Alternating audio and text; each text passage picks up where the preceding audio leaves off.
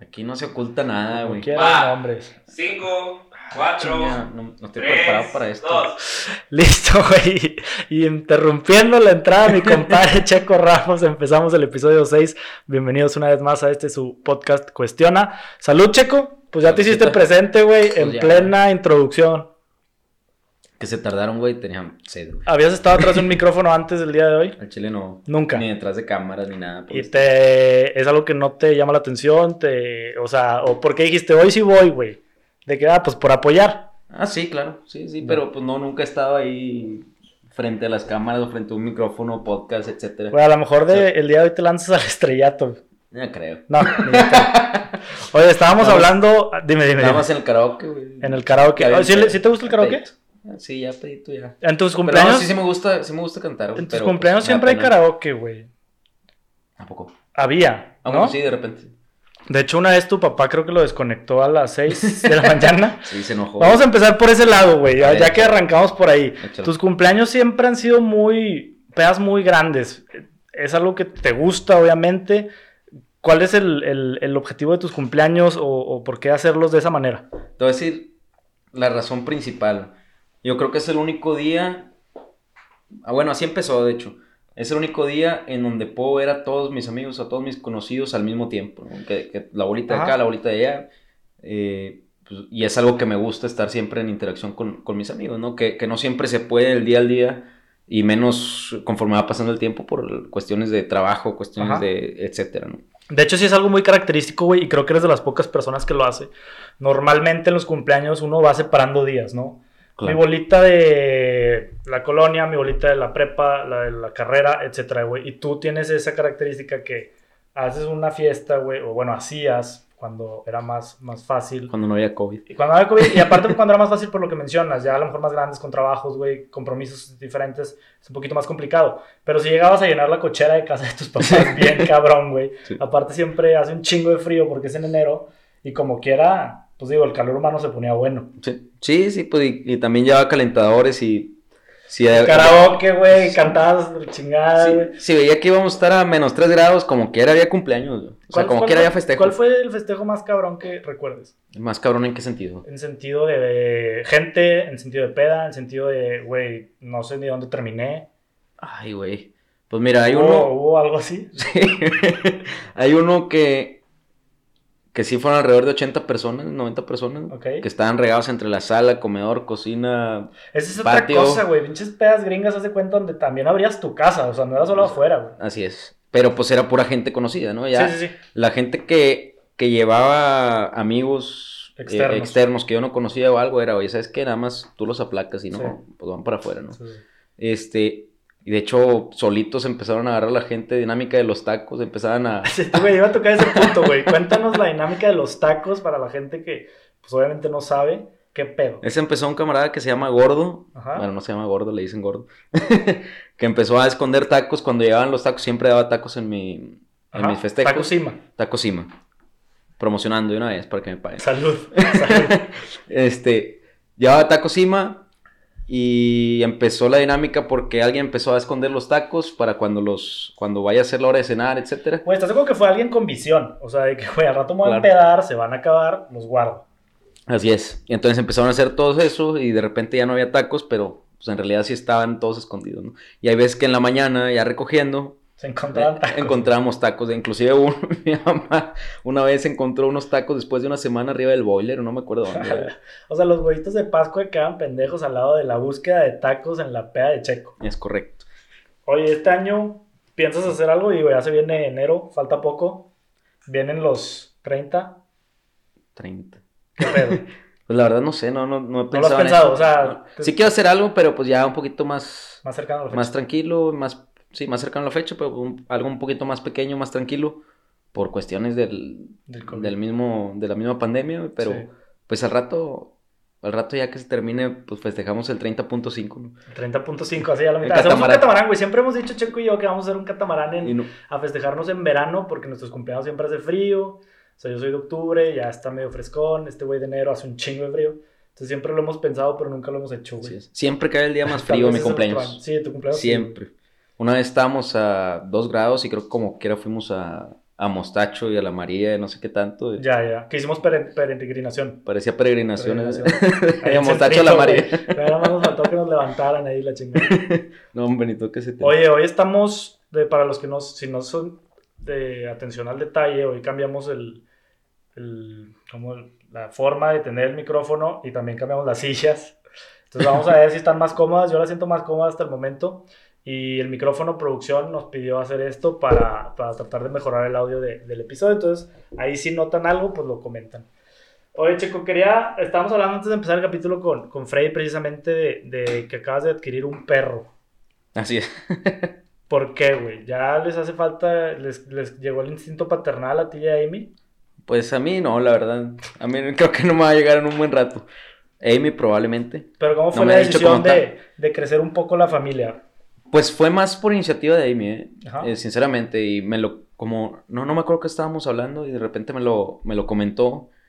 Y yo dije, va, pues sí, sí me gustaría. Digo, la verdad es que lo vi como buena ¿Tú idea. siempre fuiste de perros en tu casa? Sí, sí, sí, hay tres perros ahí en la casa y dos gatos. Y... ah, Bueno, en casa de mis papás, ¿verdad? Y Una rata Ya, y dos víboras. una jirafa. Ah, no, porque esa le dan unos chingas. no, pero el. Yo, yo lo vi como buena opción porque ahorita con lo de la pandemia, pues yo he estado trabajando como office, igual Amy, Ajá. entonces pues estamos todo el día encerrados. O sea, si salimos, salimos de repente, pues con los que sabemos que nada más salen con nosotros Ajá. y, y hasta ahí, pero pues no es, no es el ir a la oficina todos los días, no O es sea, ir a fue la por academia. tener cuestión de tiempo. Cuestión de tiempo de poder estar Así con él, es. poder atenderlo. Sí, así es, y, y aparte, pues, quieras o no, pues hay veces que Amy está en su rollo, yo estoy en mi rollo trabajando, y pues es compañía ahí también, ¿no? Ya. Eh, y quisimos adoptar en lugar de comprar, porque pues a fin de cuentas los... Yo soy eh, amante de los seres vivos, a fin de cuentas. Sí. Este, entonces, pues también poner un poquito de ayuda en ese caso a, a- a los perritos, ¿no? Ya. Y pues darles amor, ¿no? Que es lo que... Oye, lo ahorita que, mencionas lo de amante de, de los seres vivos y los animales, güey. Me acuerdo una vez que, que fuimos a una corrida de toros. Ujú. que yo te llevé sin que tú supieras a qué íbamos. Y que la verdad yo tampoco sabía, era la Feria del Caballo, fue aquí en, en Parque Fundidor en Monterrey. Y hubo una corrida de toros, güey. ¿Qué, qué, qué sientes tú de ese? Pues es un deporte, ¿no? O, o tú qué piensas al respecto? Digo, entiendo que tú estás en contra, pero y todos los amantes de ese deporte, o sea, ¿cuál es ese choque que pudiera haber? O... Sí, fíjate, no estoy en contra de las corridas de toros. Mm, Sin embargo, a mí no me gusta verlo. No es algo que a mí me agrade que exista, pero no estoy en contra. Digo, de yo creo que tiene un porqué Ujú. de todo. A fin de cuentas, es un deporte, es un deporte que se llevó De a mucha cabo. traición, güey. Es correcto, y es, y es por eso mismo que, que es así, ¿no? Eh, como años atrás habían sido otros, otro tipo de deportes que, que, pues a fin de cuentas eh, se terminaron, ese probablemente siguió, pero en realidad yo no, pues no estoy en contra, tampoco soy así de las personas de, "Eh, no, este, De me que- pongo en medio del toro y Que hay mucha gente que sí lo hay. Sí, y, y también lo respeto, ¿no? Eh, pero en sí a mí no me, no me agradan y pues el simple hecho de verlo no, no me, O sea, no te no me llama la causa. Digo, la verdad, yo nunca había estado en una corrida de toros. Y cuando fuimos ese día era, repito, en la Feria del Caballo, Festival del Caballo. Güey, el- lo que hace el jinete en el caballo al estar ahí, pues, ¿cómo, cómo se dice, güey? Pues, toreando, no sé. La neta, a mí sí me, se me hizo muy chingón, güey. Yo nunca lo había visto y se me hizo muy, muy chingón. O sea, sí se me hizo como un arte. Digo, quizás hay gente que no lo ve así, pero entiendo el tema del maltrato animal, pero también entiendo el tema de respetar ciertas tradiciones, no sé. Sí, sí, sí, o sea, digo, yo lo entiendo, más no lo, no lo ¿A qué se apoyo. podría llegar, güey? ¿Cuál podría ser un punto medio? No lo hay. O lo quitas o No, lo dejas. Sí, no, no hay, no hay, o sea, ¿para qué vas a tener un animal maltratándolo nada más? Ajá. Este, y luego no matarlo, pues no, Te No, no, no, no, o sea, bueno, hay, hay muchas, muchas variantes ahí, mu- es mucho debate y es un cuento de nunca acabar, ¿no? Al momento de platicarlo.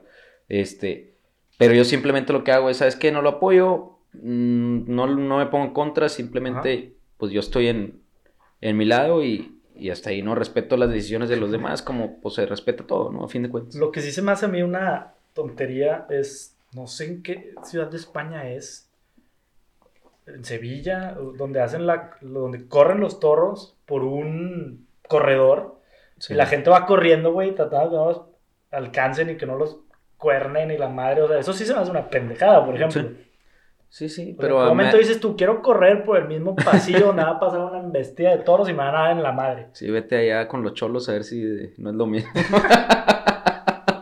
¿De qué chaval estamos hablando, güey? Pues hay de todos tipos, ¿no?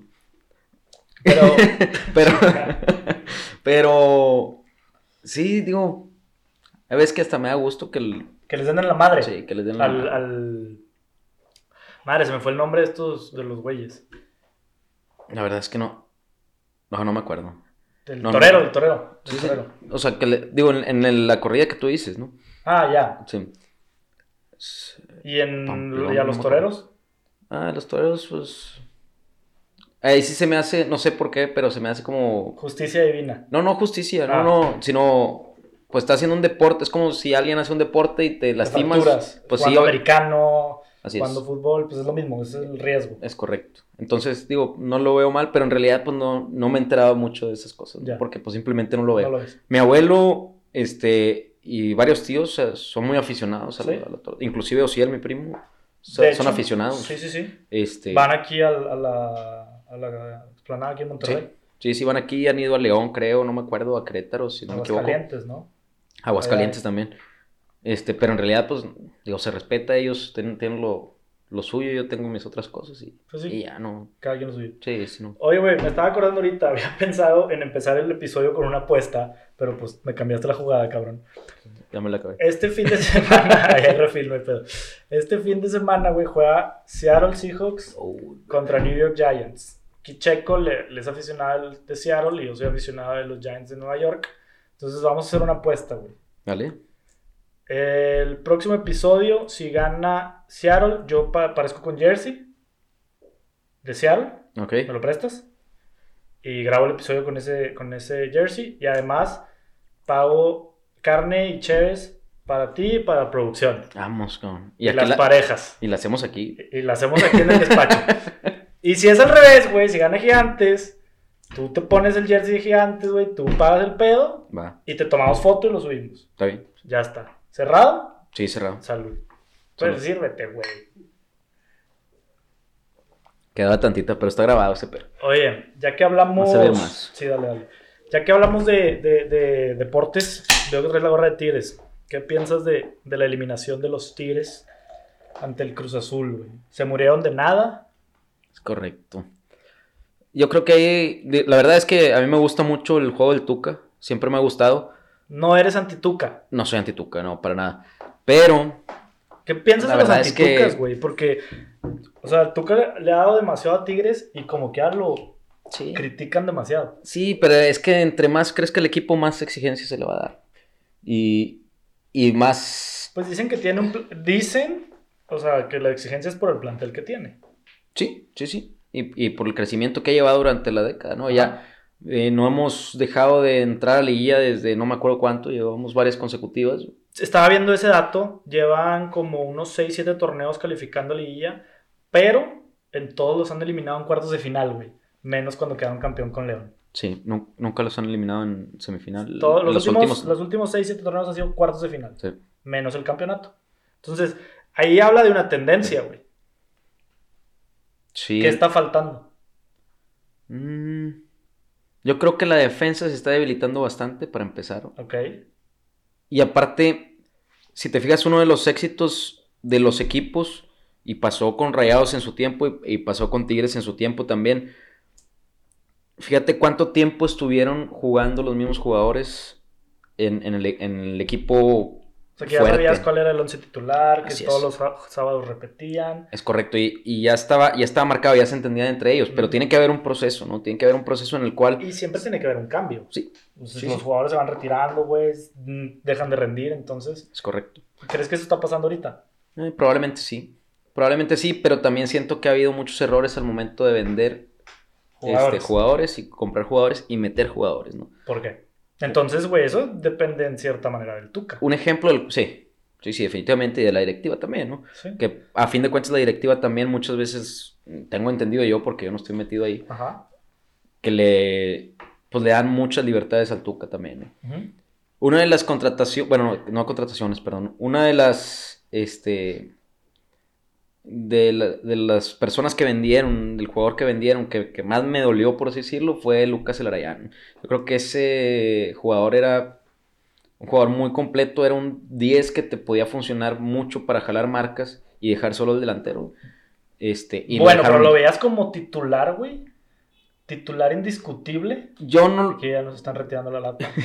Yo en mi, en mi punto de en mi punto de vista no soy director técnico ni nada, pero es dependiendo lo metes de titular o, o lo metes como relevo, como revulsivo, este, dependiendo de contra quién estás jugando. Porque ahí ¿no? te va, güey. O sea, lo que tú estás diciendo hace rato, mencionabas que el éxito de Tigres y de Rayados en su momento se basó en una continuidad de jugadores, de los 11 Sí. mismos jugadores que ya sabían que empezaban y repetían cada alineación.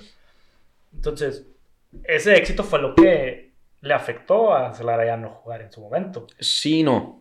Sí, no, yo creo que pudo haber entrado muchas veces de cambio Ok. y resolvió el partido, pero es que también depende de cómo plantees eh, el juego dependiendo del rival, ¿no? Por ¿Tú ejemplo, crees que el es- Tuca plantea los juegos dependiendo del rival, No. güey? Según yo, siempre sale con la misma. No, definitivamente no.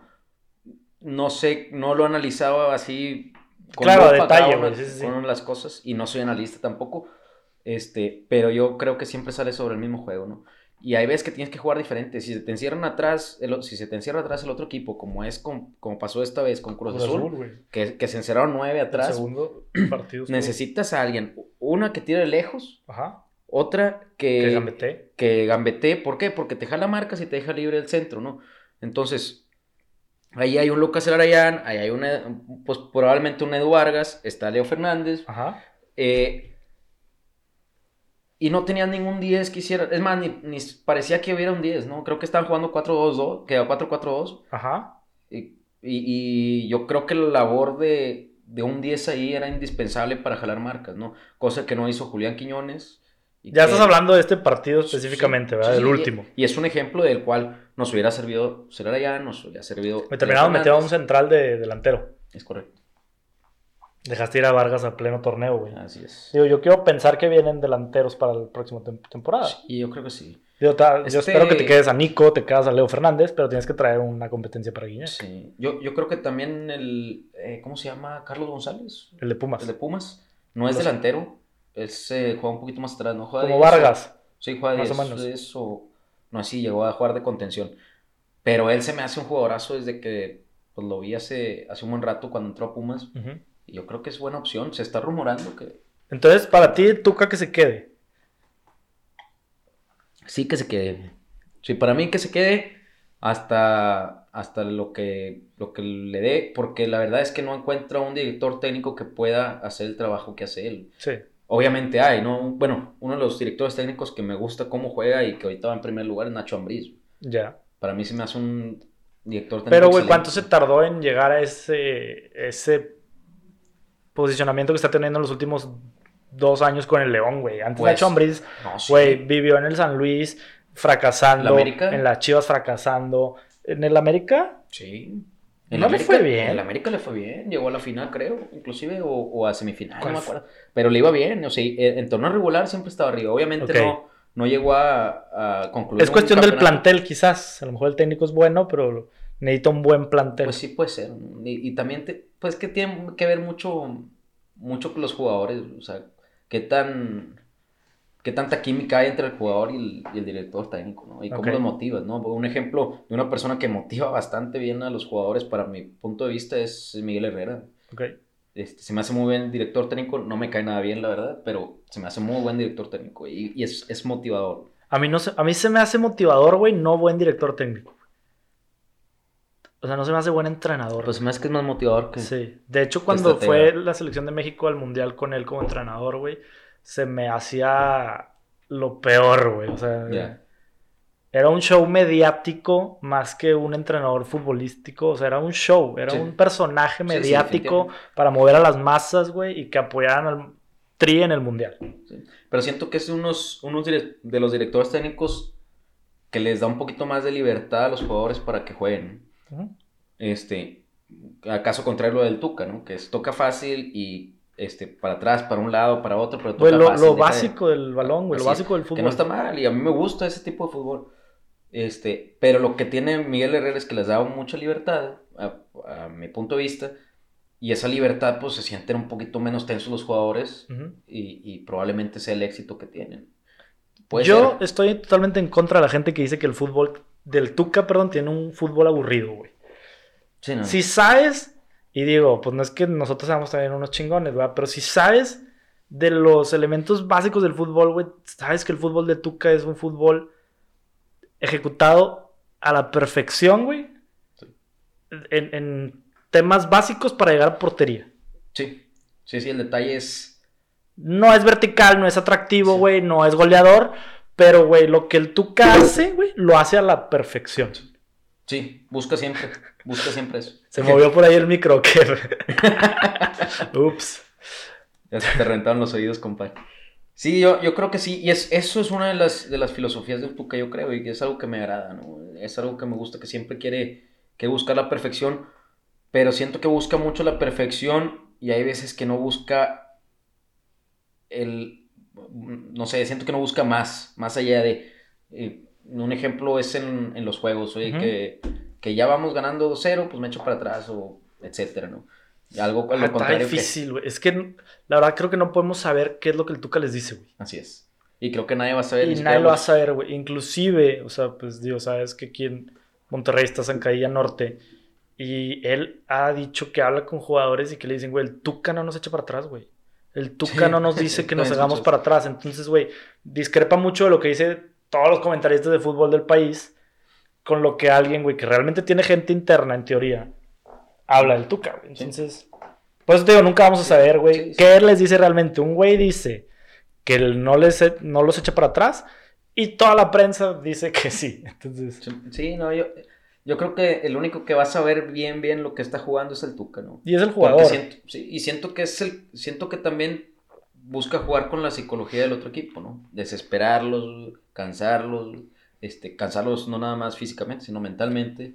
Este, ¿Y cuántas veces no ha funcionado, güey? Ha sido el sí, equipo ¿no? más ganador de la década. ¿Y cuántos campeonatos no le ha dado Tuca Tigres con esa metodología Así o con es. ese funcionamiento? sí, por eso no. Entonces, güey, ¿Cuándo habíamos tenido hablen lo que quieran hablar, güey. Chingue su madre, güey. ¿Y cuándo, cuándo habíamos tenido un director técnico así, no? Y tantos años. Así es. Creo que en México es el director técnico que más años ha durado en un Sí. mismo equipo.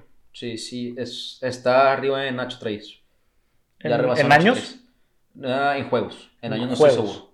Pues es que lleva 10 años, más las épocas anteriores, que bueno, esas fueron cortadas, pero lleva 10 años consecutivos ¿De qué? de estar enfrente de Tigres. Ah, sí, sí, no, yo me refiero al- a, a juegos, Juegos en liga. dirigidos en un En- mismo en- equipo. No, en liga. En liga. MX. En to- toda la liga, Ya, el, el que tiene más juegos es el Tuca. ok. Y después es Nacho Treyes y ya después no me acuerdo qué más. Este, pero sí ya es el que lleva más, más juegos. Entonces, pues también ahí está el, pues el currículum, ¿no? Sí, Es un entrenador que lleva más juegos que, que todos en toda la historia de la liga. Es un director técnico que nunca se ha quedado sin equipo en toda su el trayectoria. único de todo entrenador que nunca lo han corrido de un Es equipo. correcto. O sea, siempre termina el, el torneo y luego ya contrato ya sigue. rescinde contrato, pero nunca lo han corrido a mitad de un torneo. Y luego lo contratan luego, luego, ¿no? Ajá. Y, y pues, nosotros qué le queríamos enseñar. a Sí, Tuca, güey. O sea, la neta, eso es- sí, güey. O sea, lo, güey, es lo que de repente dices, cabrón, tú estás atrás de un micrófono, hola, como nosotros, pero estás atrás de un micrófono criticando a una persona que, güey, su trabajo habla por sí mismo. Así es. Entonces, güey, Sí, nunca, nunca ha quedado mal, nunca ha quedado mal con un equipo, ya. a lo que yo, hasta lo que yo sé, ¿no? Este, pero pues su currículum lo dice, a fin de cuentas, y nunca se va a quedar sin equipo hasta... se viene la Conca. Champions, güey, el 15 de diciembre. Empieza la burbuja, creo que es en Orlando. Arranca a partir de los cuartos de final que quedaron pendientes. Y en un lapso de dos semanas se va a definir al campeón de la CONCACAF. ¿Cómo ves a Tigres, güey? ¿Cómo ves a los equipos mexicanos? Creo que está América y Cruz Azul. América y Cruz Azul. Está Tigres. No se pueden enfrentar, creo, hasta llegar a la final. Sea, Entonces van a tienen que limpiar primero a los del MLS y creo que hay por ahí un costarricense. La cereza que le falta al, al tiempo del Tuca al frente de Tigres, la Conca Champions. Sí, sí, definitivamente. sí. ¿Vale o no vale? Sí, sí vale. Sí, sí vale. Siempre ha valido. Todos los torneos Valen. valen. Y si estás en un torneo, tienes que cumplir y tienes que jugar. No hay nada de eso de que no valen, sí vale, que la chingada. No vale porque es de mi equipo, porque no es de mi equipo, o sí vale porque es de mi Sí equipo. vale, sí vale, siempre sí vale. Torneo que juegues lo tienes que jugar. Y lo tienes Pues que sí lo buscar tienes a que ganar. jugar, pero lo tienes que ganar. Sí, sí, por eso tienes que jugar a ganar, vaya. Ya. O sea, todos los torneos son para, para meterle huevos, güey, para, para quedar campeones. Ajá. Si es un torneo, aunque sea un torneo amistoso, este, pretemporada, o este, que si es el campeón de campeones, o etcétera, todos valen. ¿Por qué? Porque es, porque es un torneo, es- y, y- y tienes que demostrar, sea o no sea un partido amistoso, tienes que mostrar la garra de querer, de querer sacar adelante tu trabajo en el caso de los jugadores Ajá. Y el juego, ¿no? O sea, siempre tienes que tener la mente Enfocada, güey, en el objetivo, que Así es, es. ganar, quedar en primer lugar. güey. Así es, y el que no lo tenga, pues. que ¿Qué no opinas juegue. de la rivalidad entre Tigres y Rayados en ese aspecto del vale, no vale, güey? Si es de mi playera, si no es de mi playera, si es de mi equipo, no es de mi equipo. Siempre, siempre uno o el otro va a hablar, güey. Siempre. ¿Quién habla más? La Los neta. rayados, ¿Sí? definitivamente. ¿Por qué lo dices? Porque, no sé. Ha no habido sé ocasiones específicas que digas tú, güey. No, bueno. Así, en, así como tal, lo único que tienen los rayados es que muchas veces hablan antes de que pase algo. ¿Ok? O la mayoría de las veces. este.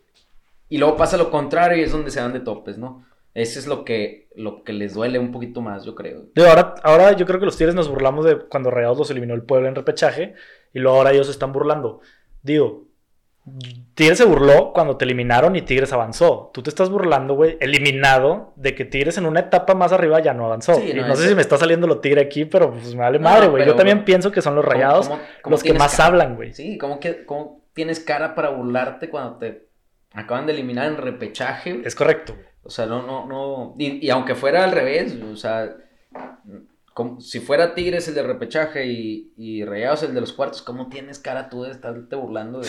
Si De- lo viste de- en la tele, güey? Exacto, güey. O sea, tú ya estabas eliminado, güey. sí, güey, y tú estabas ni al- pasaste, y cabrón. estabas al tanto de si, si pasaban o no pasaban. Entonces, pues De ya- hecho, creo que hasta la típica de se les fue el internet una semana, güey, y nada más eliminaba a Tigres y ¡pum! Volvieron. salieron. Volvieron. Claro, sí. Así como están saliendo ahorita todas las chivas, güey, que. porque están bien emocionados con la liguilla. Digo, al rato, al rato vamos a ver el juego. A Así ver cómo es. le va a las chivas contra León. Sí, pero yo creo que León queda campeón. ¿eh? León queda Ya campeón. le toca, güey, ya. Bueno, Cruz. Azul también le toca, pero. Pues Nah, estaba tocando desde hace como. 20 León está más cabrón. León No, sí, tiene es un 3, buen 4 equipo. torneos que ha estado más cabrón. De hecho, creo Inclusive que el de- cuando quedó Tigres. campeón, es lo que iba a decir, güey. Cuando Tigres quedó campeón ante León, León creo que fue super líder, si no me Sí, equivoco. Sí, sí, terminó. Y súper desde a partir de ese torneo, güey, creo que solo uno no ha rebasado los 40 puntos, güey. O sea, está muy cabrón Sí. el León, güey, de Nacho Ambriz. Y, y Tigres esa vez. Tigres ganó tuvo que 1-0 echar- esa vez, güey. Sí, tuvo que echarse para atrás. En la ida y por- en la vuelta fue 0-0. Sí, porque era. Porque era un, un juego agresivo el que mostraba León, ¿no? Entonces, eh, ahí sí se notó prácticamente que se echaban para atrás los Tigres, ¿no? Ujú. y a cuidar el resultado y le salió que, a- que ahí sí servía mucho porque una de las fortalezas que tenía Tigres en esos tiempos, que ya estaba acabando, era la defensa, ¿no? Ujú. Que ahorita ya, Ya venía a la baja. ya ven- sí, ya venía a la baja, pero todavía está un poquito más sólido. Ahorita, eh, pues están, yo creo, acoplando apenas, pues está Salcedo, Diego Reyes, Ayala, Chaca, está Mesa, eh, ¿qué más está? Acuérdame. ¿Ahorita? Los Dueñas, que es todo lo... Dueñas que es todo lo... Y, y fuera de ahí, pues ya es Purata, que ya Sí, lo andan Purata. metiendo de delantero también. y, y que es bueno, ¿eh? Purata, se me hace buen, buen jugador. Oye, güey, ahorita al principio, antes de empezar el episodio, hablábamos un poquito de que nos estabas contando, Freddy, a mí que, que cerraste un proyecto, güey. Háblanos de esos proyectos que, que tienes, güey, de esos emprendimientos que has empezado en, los últimos años. Y, para saber un poquito de lo que haces, este, fuera de tu hobby, que ya vimos, pues es el fútbol y todo ese tema. Pero eh, en, el ámbito laboral, güey, ¿cómo, qué, qué nos puedes platicar de, de Checo Ramos? Ok, no sé con qué empezar. ¿no? ¿A qué te dedicas, güey? Pues mira, ahorita me dedico a la fabricación de grúas viajeras. Ok. Es un tema de equipos industriales. Eh, mi papá empezó el negocio hace alrededor de 30 años, por decirlo, alrededor de 28 años. Emprendimiento. Sí, emprendimiento. Él empezó. Él empezó desde cero eh, y ha estado, ha estado creciendo, hacer crecer la empresa, se llama Prosimec. Ujú. Y, y bueno, yo he estado desde los alrededor de los 18 años, 19 años, eh, metiéndome ahí con él, ayudándole. Empecé yo a... Y él me puso y, y lo agradezco bastante. Ajá. Eh, pues desde, desde estar en taller, ¿no? Con los trabajadores. Oye, ¿sabes qué? Ponte a limpiar las piezas con diésel, ayúdale a este chavo a pintar la estructura. eh, Cosas que, ah, te- güey, te forjan desde Sí. chavito. Sí, o sea, sí, que no fuiste el típico de, ah, pues que entre mi hijo aquí con madre. O sea, no, te mandó a la chinga. Sí, no, desde el principio me mandó allá. Oye, ¿quiere trabajar? Órale, güey. A trabajar. ¿Fue porque que- tú quisiste, güey, o él te Sí. jaló? Sí, no, no, fue porque yo quise. Yo le dije, ¿sabes qué? Quiero trabajar porque pues yo ya, pues yo me Quiero lana, güey, quiero... Sí, una plática así dijimos y él me dijo, ah, pues vente a trabajar conmigo. Y dije, bueno. Y me dice, oye, te voy, eh, te voy a meter en, en taller. güey". Ajá. Pues da, pues, yo te quiero trabajar, yo necesito trabajar pues para, para pues empezar a sacar mi, mi lanita. ¿no? Sí. Y, y me puso a trabajar, empecé a trabajar en taller, como te digo, este, empecé a, a aprender a, a soldar un poco. Ok. No, sinceramente nunca soldé para las estructuras que se iban a ir de, de, pues de embarque. Ajá. Pero sí aprendí a soldar ahí, aprendí a cortar con soplete. Este, pues llegaba yo en. Este, Que- que de ahí creo que luego viene algo que podemos hablar más adelante de- del negocio de, de los Rockets. Que Ah, aprendiste a soldar y pues ya dijiste, güey, traigo expertise, traigo Sí. know-how. Sí, pero no, no, yo no el, el- yo No, lo hacías hacía como quiera tú. a ah, ya, ya, ok. Sino, este, posterior a eso del, de que, de que estuve en taller, yo creo que estuve alrededor de unos dos, tres años. Ujú. eh, y aprendes, a- haciendo énfasis en eso, aprendes mucho a valorar el esfuerzo que hacen los trabajadores. Ya. Porque, quieras o no, en la planta es, pues es abierta, obviamente, en la planta, en la nave industrial no hay calefacción, eh, no hay clima. O sea, o hace frío o hace calor, güey. Y cabrón. Y era, en ese caso, en esa vez que estábamos en, en, en unas bodegas eh, por Rangel Frías, si no me equivoco, era techo de lámina, el- toda la, la planta era techo de lámina, entonces si hacía calor, de la lámina te, te transmitía todo el, el calor, ¿no? Y si Como hacía en la frío, vacinica. así es, igualito. y si hacía frío, este, corría bastante el viento, porque pues estaba abierto, tenías que tener las cortinas abiertas porque llevaban camiones, ¿no? Ajá. Entonces aprendes a valorar lo que, el esfuerzo que hace la gente, ¿no? Y empiezas también a ver cómo viven, ¿no? A platicar con ellos, a, a- pues a saber cómo, cómo es su día a día, ¿no? Eh, en, digo, tanto cosas buenas como ¿Qué cosas te malas, quedas ¿no? de ahí, güey? O sea, ¿qué, ¿o qué te llevaste algún aprendizaje, algo que te haya marcado así que Sí, pues es aprendí valorar. este pedo, güey? Bueno, sí es valorar. Y hay un, hay un dato interesante, ¿no? Ahí, Chalo. Una vez, yo, yo cuando estaba trabajando en eso, en, en- en esa área, yo tenía no, una novia, Ajá. una nada más. Fue de esas veces que nada más tuve una. Sí, nada no más se me empalmaron. Y una vez, pues quedamos a, a una hora vernos en su casa, ¿no? Yo, a mí me gusta mucho ser puntual, sie- siempre lo, lo tengo mucho, muy presente.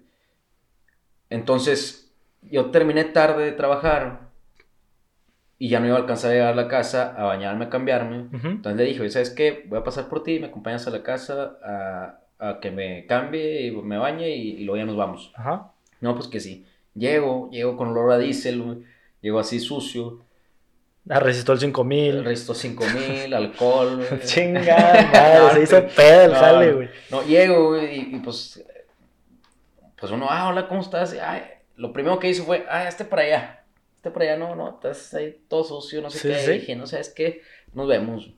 La chingada. Sí, sí, sí, pues, estoy trabajando, estoy tratando de sacar la todo, y digo, que, que gracias a, Dios, gracias a mis papás, no, no faltaba, ¿verdad? Pero pues, yo estaba, Sí, pues hay que, para las hay que aprenderle, güey. Sí, sí, y- sí, y... Pues, ese es- gesto se te hizo muy... Sí, sí, definitivamente. oye, eh, eh, hay muchas veces que no sabes el trasfondo de las cosas y tienes que valorar las cosas, ¿no? Tienes que valorar lo que hace, ¿no? Y es, e- ese es un, e- es uno de los datos que, que pasó, pues, interesante. ¿no? Eso que mencionas del trasfondo, güey, las últimas semanas lo he tocado mucho con, con diferentes personas que muchas veces no sabes este, lo que alguien puede tener. Es correcto. O a lo mejor yo te expreso que estoy enojado, te expreso que estoy triste, güey. Y, y puedes decir, no, hombre, X, ahorita se le pasa. O no entiendo su enojo, qué hueva. O en este caso, no, no sé por qué chingados vienes todo pinche sucio. Güey, pero obviamente todo tiene un trasfondo, güey. Y hay que entender ese trasfondo, güey. O sea, Así es. Y se llama empatía, ¿no? eh, se llama empatía. 100% diste en la palabra, güey, que mencionaba con estas diferentes personas que platiqué. Es tener un poquito de empatía, güey. Y, y pensar que la persona que está enfrente de ti puede estar pasando por algo cabrón Sí. o diferente a tu realidad, que, que no sabes por qué estás pasando este, por ciertas actitudes. Y, y a lo mejor, pues, entender ese pedo, güey. Sí. Entender que hay un fondo, güey. Sí, y, y es, y es difícil a veces porque pues no, no, no sabes lo que tiene otra persona y no vas, y, y tampoco vas a estar siempre con, con el miedo de que vaya a tener otra persona de trasfondo, ¿no? Eh, pero sí, yo creo que la empatía va mucho de la mano con, con la confianza. ¿A qué te refieres como que va de la mano con la confianza, güey?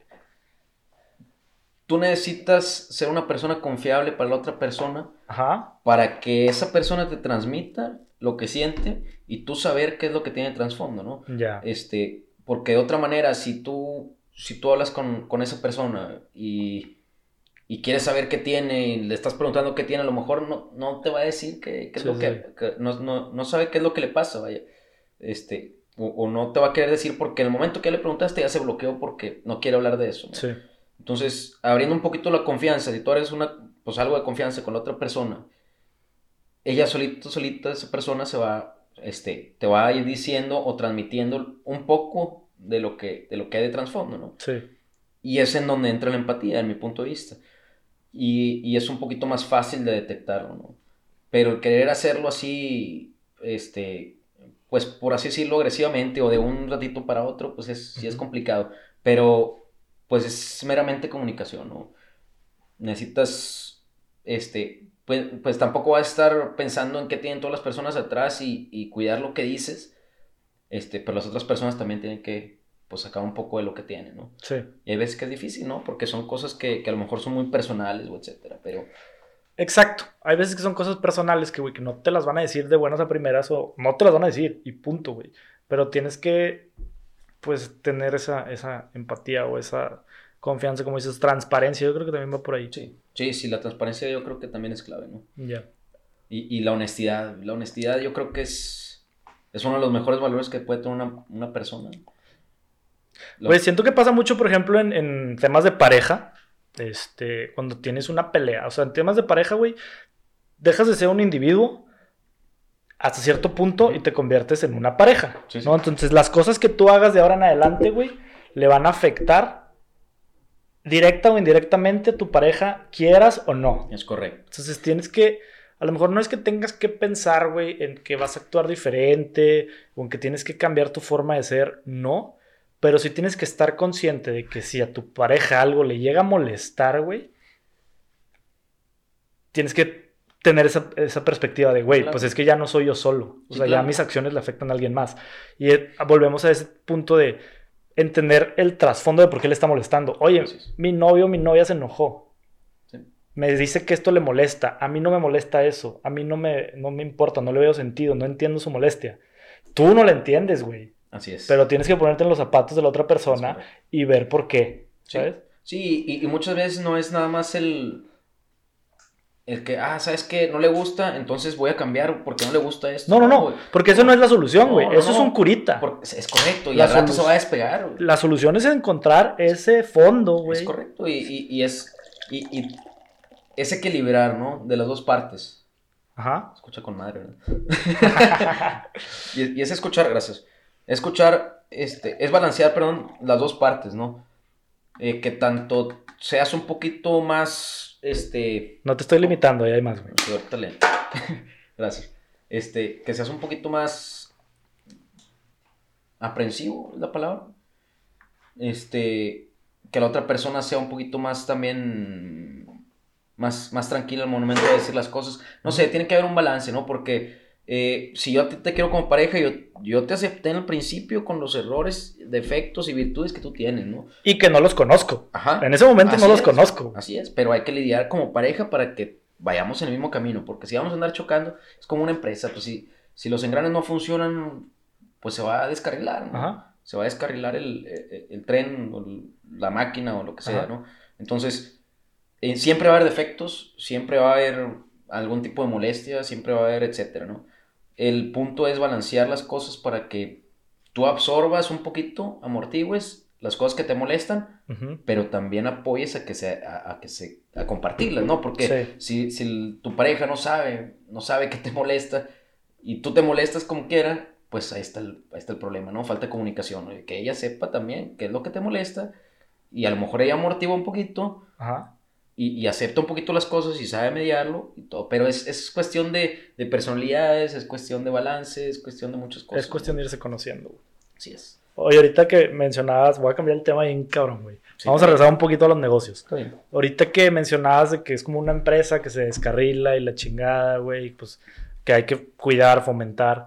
Este, digo, si no hay bronca y podamos entrar en el tema, obviamente sin tanto detalle, güey. ¿Cómo te ha ido, güey, en los últimos años en los negocios, güey? Yo te conozco y sé que hubo ahí un descarrilamiento Claro. y por eso me acordé. ¿Y, y qué consejo nos puedes dar, güey, a gente que quizás en un futuro queremos emprender, güey? ¿Sabes? Sí, eh, pues un poquito de la historia, a lo mejor lo voy a resumir, lo voy Sí, a... sí, sí. Este, y voy a omitir a lo mejor muchas partes. Sí, obvio. Este, pero sí, prá- prácticamente hubo un 2018, 2018, el principios de 2019, que las ventas estaban top. eh, fue año récord del 2018, si no me equivoco. Fue, fue año récord de ventas Ujú. y no por poquito. Por Sigues mucho. hablando del tema de lo de las grúas Así viajeras, es, ¿verdad? es correcto. Y no, y no por poquito, por mucho, por mucho, bastante. Era, pues teníamos, antes teníamos alrededor de 10 proyectos abiertos al mismo tiempo, o un poquito menos a lo mejor. Y ese año empezamos a meterle marketing, empezamos a, a, a presionar más a los vendedores, empe- empezamos a, a, a poner metas, a poner metas Agresivas. más estrictas, muy agresivas, muy, muy agresivas, optimistas, mejor dicho pues con el simple hecho de que, de que buscaran una meta y, y a lo mejor no, no la, pues a lo mejor no la llegaron a cumplir, pero, nos- pero ya fue un, un, un paso grande que dimos. ¿no? Sí. Entonces, de 10 proyectos abiertos que teníamos al mismo tiempo, llegamos a tener 40 proyectos abiertos al mismo tiempo. Ok. Al mismo tiempo, o sea, Que es mucho. Es Para la industria es mucho. sí. Eh, sí, sí, bueno, sí. Para, para, eh, para nuestra competencia, al menos eh, en la República, sí, sí es mucho. Ok. Sí, sí es mucho, la verdad. Este, y eran proyectos variados, ¿no? Eran proyectos grandes, proyectos pequeños, este, proyectos, hay veces que era obra civil también. Ajá. Todo iba muy bien, las ventas, todo muy bien. Pero, ¿qué fue lo que afectó? Que ese crecimiento que tuvimos, exponencial, en cuestión de ventas, no manejamos un plan de contingencia para, para la cuestión financiera. Ok. Simplemente iba creciendo y había unos proyectos que... O sea, hablas en temas de 30, 60, 90 de, lo que Sí, te pagan. con- y- sí, en condiciones de pago. Ok. En condiciones de pago no estamos preparados financieramente. Eh, entonces, pues había una parte de la cual financiábamos nosotros, Ujú. que era el, el- el momento antes de entregar el proyecto. Nosotros cobrábamos normalmente el 50% de anticipo. Posterior a eso, el 40% era contra aviso de embarque de, los, de todo el producto y el 10% contra entrega. ¿Qué es lo que pasa? Cuando es el 40% contra aviso de embarque, nosotros ya cubrimos todos los costos del proyecto. Ujú. Cuando teníamos 10 proyectos abiertos al mismo tiempo no había ningún problema. Podíamos financiarlo con el capital que teníamos y lo, lo íbamos recuperando. ¿Qué es lo que pasa aquí? Se multiplica por 4 la cantidad de proyectos abiertos. Se y- multiplica por 4 lo que tienes que financiar, Es correcto. Y, O más. Y, y varios de los proyectos eran a 90 días, con crédito a 90 días. Entonces, eh, eh, sí, pues fue un, un, un- un error de plan de contingencia, no, no lo tomamos en cuenta. Porque a fin de cuentas, pues es, eh, pues es parte de, de, Sí. de darte topes cuando no, no, no estás preparado, ¿no? O, bueno, preparado para un crecimiento grande. Tan grande al- en un corto tiempo, a lo Así mejor. es. Entonces, pues, ¿qué es lo que pasa? Se combina todo esto de los, de- del flujo, liquidez, y llega el COVID. Ajá. Todavía no llegaba aquí a México. Llegó a, a China, fue, bueno, donde surgió en China. Después se fue pasando a otros países. Todavía no llegaba aquí en México, pero muchas empresas son extranjeras, ¿no? Entonces, eh, muchas empresas grandes pues, tienen su departamento financiero y de análisis. Entonces dijeron, ¿sabes qué? No podemos, tenemos que parar las inversiones porque no sabemos cómo se va a poner, hay incertidumbre, etc. Entonces, eh, pues muchas empresas pararon, pararon, inclusive pararon operaciones, pararon inversiones. entonces, aún así, aunque nosotros ya hubiéramos tenido la orden de compra, ellos nos dijeron, ¿sabes qué? No hay lana, no hay lana, no hay lana. Tenían detenido todo el, todo el dinero y, y pues se hizo pues un, un, tema ahí con eso, ¿no? ¿Por qué? Porque eh, pues es como hablábamos una vez, ¿no? Eh, es, hablando con mi papá me comentó eso, ¿no? Es como, como si, ok, sí te lo van a pagar, no pasa nada, pero es como, el dinero es como el oxígeno, ¿no? Es como el oxígeno. ¿Cómo, ¿cómo es esa analogía, güey? Deja de recibir oxígeno durante un día y medio o dos días, pues te mueres. Tú lo vas a recibir, vas a recibir el doble a lo mejor después pero lo ocupas en pero pues, lo ocupas este tiempo, güey. o sea, a lo mejor va a llegar acá, pero acá ya no lo ocupo, güey. Ya valió madre. Es correcto. Entonces, este, pues es prácticamente eso y, y pues ya entra muchas cuestiones de, de pago de nómina y todo. Tienes costos fijos, eh, tienes gastos fijos, perdón.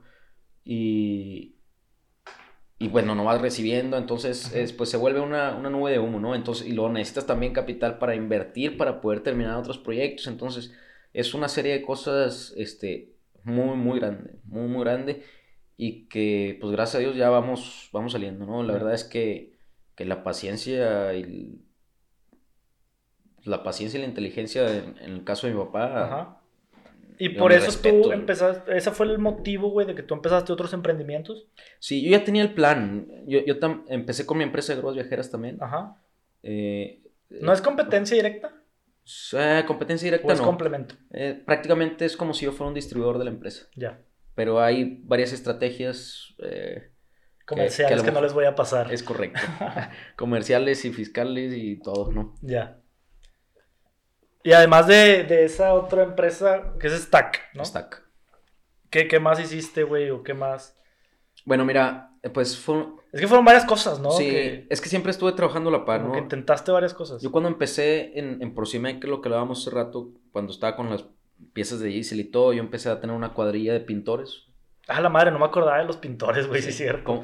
pues yo tenía 18, 19 años más o menos. fue cuando entré a Procime y a la par empecé con los pintores, ¿no? Y, y o sea, ¿Qué, es eso que traes tú adentro, güey? Que siempre, digo, creo que de todos eres el que más, desde la bolita que nos juntamos más, eres el que más emprendimientos ha tenido, e, e, esa ambición, güey, o, o cómo, ¿qué, es, güey? ¿Qué crees tú que es tu driver principal, güey, para empezar tantas cosas, güey? Pues mira, primero que nada, primero, primero que nada, es seguridad, seguridad, eh, ¿cómo se llama? Económica.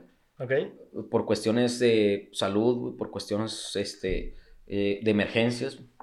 Eso es lo principal, ¿no? es para tener un colchón donde caer en dado caso de que haya alguna emergencia. Es correcto, siempre. Y, y no nada más mío, ¿no? Sino de mi familia y mi familia, este, y la familia de mi familia, que es pues, mis abuelitos, etcétera, mis primos, y mi familia, mis amigos, ¿no? Este, eh, mi meta es pues, buscar tener seguro a todas esas personas, ¿no? Sin que tengan ningún problema. Para que nunca les falte nada. Eh, ese era lo principal, pero pues siempre he querido más. Pues más, sí. Sí, no, no, no, no me gusta conformarme, no me gusta, este, quedarme, este, pues en una zona de confort. ¿Crees que hay un balance, güey? O sea, por ejemplo, está la, tú lo acabas de mencionar, está la famosa zona de confort, güey, donde te puede ir muy bien. Y puedes estar muy bien económicamente, güey, mentalmente, en todos los aspectos, pero sigue siendo una zona de confort. Hay un balance, podemos decirlo así, y está él, a lo mejor, güey, ser ambicioso de más. ¿O tú cómo lo ves? Eh, pues es que hay una cosa que... ¿O cómo lo calificas? catalogarías tú, güey? Sí, es que hay una cosa que es ambición y otra cosa que es avaricia, ¿no? Ok. Yo creo que la ambición es buena siempre y cuando no llega avaricia. Ok. ¿Cuál es esa ligera línea, güey? Pues yo creo que influye mucho los valores que te dan o los valores que tienen, ¿no? Eh, muchas veces, eh, pues muchas personas yo creo que tienen mucha garra para salir adelante y, sacar muy buena, muy buena lana, irse para arriba económicamente, pero muchas veces a lo mejor carecen de muchos valores. y se sienten que ya están, que ya son millonarios, que ya son ricos y van desparramando y de repente, pues se les acaba, se les acaba o pasa algo, etcétera, ¿no? Ujú. Eh, Eso es donde están, donde llegan a una zona de confort, ¿no? Y, y yo creo que los valores es, son los que definen eh, eh, a la persona, ¿no? A fin de cuentas, y se va a escuchar mucho teado en todos lados, Ajá. lo, lo puedes ver, pero los valores son los que, los que te definen como persona y son los que te van a ayudar a, a- a estar en tu zona de confort o a caerte o a levantarte, ¿no? Yo creo que, que son, es lo principal, ¿no? Los valores que tengas. Pero, pero esa, esa delgada línea yo creo que cada quien se la pone. O sea, no, no- pues tendríamos que hablar de un caso en particular o, o algo por el estilo, ¿no? Por, por la, por el tipo de persona que sea. Ya. ¿Tu, tu objetivo es, este, creo, me imagino, güey, buscar libertad financiera? Sí, sí, sí y no. Digo, pa- pa- por si alguien no sabe, güey, libertad financiera es el hecho de prácticamente ya no hacer nada, ya no trabajar y como que ya tener un ingreso continuo mes tras mes, quincena tras quincena. Este, porque dices que sí y no. Sí, no, sí me gustaría tener libertad financiera porque pues en algún momento ya, ya más grande y todo, pues a lo mejor ya, ya en lugar de buscar un, una jubilación o etcétera, pues mejor que se vaya generando solo, ¿no? Ajá. Eh, pero no, porque me gusta trabajar, me gusta trabajar, me Sí, gusta... creo que por ahí, ya sabía Y- que por ahí iba a llegar. Y, y me gusta, aparte de trabajar, me gusta pensar. ¿Ok? Me gusta todo el análisis de, de, de la administración, todo el análisis del dinero, de, de cómo, cómo se comporta, cómo, este, cómo manejar equipos, cómo, eh, cómo manejar empresas, etcétera. Es algo que, que, que ahorita estoy fortaleciendo eh, en cuestión de conocimiento y, y es la intención, ¿no? Pero estar administrando y estar leyendo, este, pues todo el análisis financiero y todo eso, a mí me gusta mucho, pero hacerlo como, como dueño, como gerente, ¿no? Claro. No, no, este, no como, como empleo, vaya. Y, y eso es lo que me gusta, o sea, en realidad me gusta, me gusta mover equipos, me gusta mover gente, me gusta... Yo, yo creo que lo ideal sería tener algo, güey, que te genere a lo mejor esa libertad financiera y como quieras seguir haciendo lo tuyo, güey. Sí, O no, sea, sí, sí. y, pues, Sí, y, y- y se puede hacer, o sea, se puede hacer muchas cosas. Y muchos dicen, oye, ¿sabes qué? Es que necesito capital para, para empezar un negocio, necesito este, esto para empezar un negocio. ayuda, pero no, no es... No, no siempre, no siempre así, mira, es fácil, es fácil. Imagínate, está este vaso aquí. Este vaso lo, lo tiene Freddy y lo vende Freddy. Así. Viejo emprendedor. Y tú quieres un vaso. Ajá. Yo pongo el marketing o yo te contacto de alguna manera y yo te ofrezco un vaso, pero yo no tengo el vaso. Ajá. Y yo tengo cero pesos. Yo no Sí. se lo puedo comprar a Freddy para entregártelo a ti, ¿no? ¿Qué es lo que pasa? Oye, te ofrezco un vaso, ahí te van las fotos, ahí te van las imágenes. Oye, Freddy, préstamelo, déjame, te, te muestro el vaso y todo y ahorita te lo regreso. Ahí está el vaso. Ah, ¿lo quieres? Ya haces tu labor de venta, etcétera. Ok, Freddy, aquí está tu vaso. ¿Vas a sacar el vaso o no? No, pues sí. Ah, bueno, ¿cuánto es? 10 pesos. Ah, eh, ahí te dan 5 pesos que tú me cobras, Freddy. Ya están. Ya gané 5 pesos sin tener Sí. nada en la mano. Y te conviertes en un distribuidor. Sí. Sí, sí. No, no necesitas eso. Es, es prácticamente lo Viejo, que está... este más de que ve Shark Tank, este güey. No, no. Eh, lo, lo tienes bien presente y es la persona con más dinero del mundo. Amazon está... Jeff Bezos. Jeff Bezos. ¿Qué Ah, vende? está haciendo eso. Vende todo, güey. Es, es Y no hace nada. Es correcto. Bueno, creo que ya Bueno, ponle que sí hace, fabrica sí. algunas cosas, pero no Sí, empezó pero- así. Pero porque quiere, porque tiene la Porque ya puede, Y güey. porque ya... O sea, ya fabrica su propia marca y la Así es, porque ya esto que, que acabamos de hacer, eso ya te va a dar para que tú digas, ah, bueno, el vaso de Frey me costó 5 pesos, ahora si yo voy a hacer una línea de producción y ya tengo cantidad de pedidos estratosféricos, a lo mejor yo puedo comprar una máquina, o puedo comprar una, o, o puedo comprarle a un fabricante, pero por, por cantidades grandes. Que ya Entonces, te, a mí- ya no te va a costar 5, te va a costar 2. oye, dos o un peso, Sí. o hasta menos. Güey, estaba interesante que tocaras lo de Amazon. Güey, los negocios ahorita más rentables no son dueños de sus activos. Así es que así es. Es pura digitalización, puro marketing digital, Sí. güey. Puro network, puros marketplace, donde. Airbnb no es dueño de ninguna propiedad, güey, y se adueñó del, del mercado de hotelería, por decirlo de alguna manera. Uber no es dueño de ningún vehículo y se adueñó del mercado de la transportación. Y así nos vamos, güey. Así es. Sí, y, es, y eso es prácticamente lo que hacen. Eso es lo que hacen. ¿Y, y qué, qué es lo mejor de esto? Que es algo que empieza, es donde viene el, el flujo efectivo, ¿no? Yo no gasté nada absolutamente. Yo puedo No. vender a lo mejor, obviamente depende de, de tu tipo de marketing, de tus habilidades para vender y todo. Este, pero a lo mejor yo puedo vender mil productos, pero pues también tienes que controlar cómo te llega la lana, ¿no? Oye, pues te lo cobro antes y yo le pago a Freddy, ¿no? Pero, pero nunca perdiendo lana y eso yo creo que es lo, lo ideal para un negocio, que no y que siempre luego va a muchas veces por ahí viene el error, güey, de, oye, me lleno de inventario porque sé que este producto está cabrón y la madre pasa la moda, güey. Eso, Te quedaste con el inventario, güey. eso Mejor es... hacerlo sobre pedido. eso siempre pasa, siempre pasa. Los- las personas que quieren emprender al principio, siempre les va a pasar eso. La mayoría de las veces. Y es normal, ¿por qué? Porque dices, ah, ¿sabes qué? Y, y- y, pues llega a pasar, ¿no? Ya, quiero abrir un negocio y te emocionas y, y hay veces que tú haces el producto perfecto. Y dices, Ujú. no, hombre, este producto es perfecto. Y a ti te gusta, y qué bueno, porque te apasiona, ¿no? Pero, ok, güey, pero, ¿y los costos, güey? ¿Y los precios? Ujú. ¿Y la competencia? ¿Dónde está, güey? O sea, a ti te cuesta 500 pesos a lo mejor fabricarlo y la competencia lo está, lo está vendiendo en 400, güey. Y a lo mejor es mejor producto o el mismo producto que el tuyo. Sí. Entonces, eh, pues tú te emocionas, y quieres entregar todo, entrega inmediata y que te lo compren así.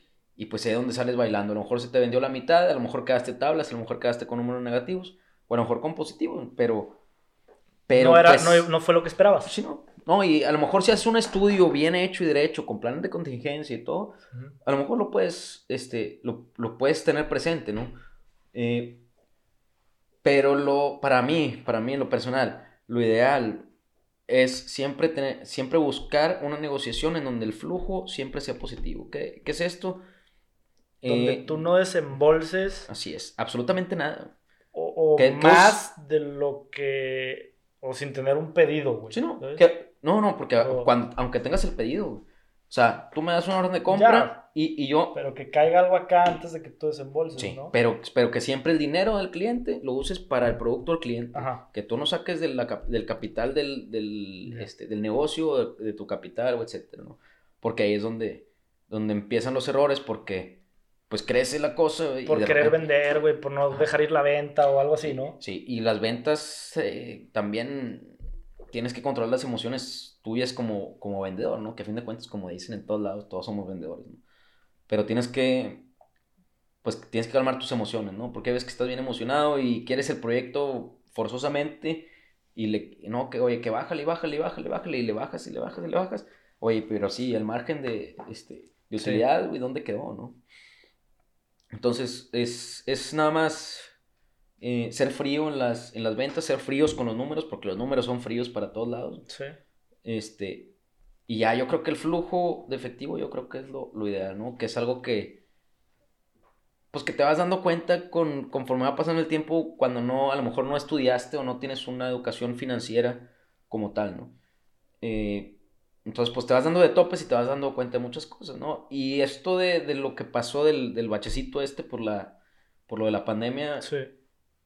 sí pega, pega feo, emocionalmente pega feo, tienes que tener mucho, mucho coraje, Piel gruesa. sí, sí, demasiado. Tienes que tener mucho coraje para, para sobrellevarlo, porque sí está, sí está bien pesado. No tuve yo mm, 100% de coraje, la verdad, pero Ajá. pues de repente tocas fondo y tienes que sacarlo de algún lado, porque no tienes de otra, ¿no? Tienes que comer, tienes que... Ya este, tocaste fondo y así nada más para arriba, güey. Sí, sí, sí, O sea, rebotas, Tienes que ver sí, rebotas. Entonces, el lado eh, positivo, a así final de cuentas. Y, y, y por eso mismo agradezco que haya pasado eso, ¿no? Ya. Y, Te abrió los ojos, te diste cuenta de muchas sí, cosas, sí, no, definitivamente sí. cambió un poco la perspectiva de vida de Checo Ramos. Sí, definitivamente sí. Y valoran mucho, valoran mucho el, eh, el en qué inviertes tu dinero, en qué, en qué compras, en qué, etcétera, cómo lo cuidas. eh, porque pues obviamente, pues tú llevas un ritmo normal y, y a lo mejor no, no, no como tal tu zona de confort, pero tú llevas un ritmo de vida, tú llevas un ritmo de, de, de ingresos, en Ujú. este caso. Y pues tú ya comprometes varias cosas, ¿no? Entre Es- más ganas, más gastas. Sí. Sí, y sí, luego caes en un bache, imagínate, estás acostumbrado a gastar a cierto nivel. es correcto. Creo que por ahí va tu... Sí, sí, pero pues aparte comprometes créditos, comprometes Ya. cosas que puedes pagar sin ningún problema. Pero después llega el bache ese que te, que te digo. Que Y- nadie esperábamos. Y es hecho. donde te atoras. Ya, sí, y es donde te atoras bien gacho, ¿no? Porque por más administrado que seas, pues nunca ibas a tener como un plan de contingencia o una pandemia. güey. Y O sea, dejas de tener el tenía, ingreso recurrente al que ya estabas Así es. acostumbrado. güey. Así es, entonces es donde la cosa se empieza a complicar más o menos. Si tienes tu colchón, si tienes tu fondo, pero pues lo tienes que usar, ¿no? Sí. O, o hay veces que no, pues no todo el, no todo, no todo el porcentaje, ¿no? Porque luego... Pues, un para eso es. Así Al es. final de cuentas Sí. es un ahorro, güey. Ojalá nunca se pudiéramos no tocarlo, pero pues es para ciertas emergencias que puedan suceder. Así es. Sí, y, y- y como dicen, el dinero va y viene y todo, y sí. Nada más hay que tener la, la suficiente disciplina para poder sacar adelante eso, ¿no? De nuevo, porque pues el siempre, este, pues por ejemplo los carros, para arrancar, Sí. pues te, te tardas tantito, ¿no? Entonces, tienes que pues, tener mucho coraje para salir adelante, ¿no? Y, Ujú. y no va a ser rápido el, el- el irte para arriba otra vez, pero va a ser más rápido de cuando empezaste por primera vez. Porque ya hay bases. Así es. Porque ya Oye. tienes todo el conocimiento. Y quiero tocar el tema de los, de los Rockets. Que tienes un emprendimiento aquí con, con producción, con Freddy. Este, yo tengo la idea de que emprender un negocio, güey, es o bus- buscar una solución, buscar un problema, perdón, y encontrarle la solución. Sí. O de algo que ya existe, hacer una... Una en mejor inglés le versión. llaman Better Mousetrap, Sí. una mejor trampa de ratón, o sea, mejorar lo que ya existe, güey. ¿Cómo empezó lo de los Rockets, güey? ¿Estás solucionando un problema? ¿Estás haciendo algo, ¿Están haciendo algo mejor? ¿O o qué, qué es un Rocket, güey? No, Para mira. La gente que no lo conoce. Yo no lo conocía, güey. Sí, no, yo tampoco. Un rocket es prácticamente una estufa. Una estufa de, de leña Ajá. Que aquí en Monterrey al menos se usa, bueno, en muchas partes, pero principalmente aquí en Monterrey se usa para... Creo para que la como yo, mucha gente no los va a conocer, güey. Entonces los pueden ver en rockets.mty o cómo está el pedo. Rockets, ¿cómo era? Rockets.mty. Busquen los rockets.mty en, en Instagram, güey, para que vean lo que es un rocket, güey. Sí, prácticamente es una estufa para, para discos, ¿no? Bueno, es una Ajá. estufa para, en general, puedes calentar agua, puedes usar como emergencia, ¿no? Ajá. Eh, ¿qué es lo, qué es lo, cómo salió todo esto? Empezó, pues una vez estábamos en, en mi casa, estábamos Freddy y yo, me enseñó, me enseñó los, los aparatos, cómo funcionaban, de que Ajá. se quería comprar uno, le dije, ah, bueno, yo lo, lo, Yo puedo, lo puedo- hago. lo puedo fabricar. Y le dije, bueno, pues si fabricamos. Eso no, no surgió en base a una necesidad de las personas, surgió en base a una necesidad mía, güey, Ya. de, que- de buscar generar dinero por otro lado, ¿no? Ok. Porque era cuando se complicó más o menos la onda, necesitaba eh, ingresos Sí, sí. este, Extras aparte, ¿no? adicionales. Eh, entonces salió de eso, salió de la necesidad mía y, y de la idea de Freddy, obviamente.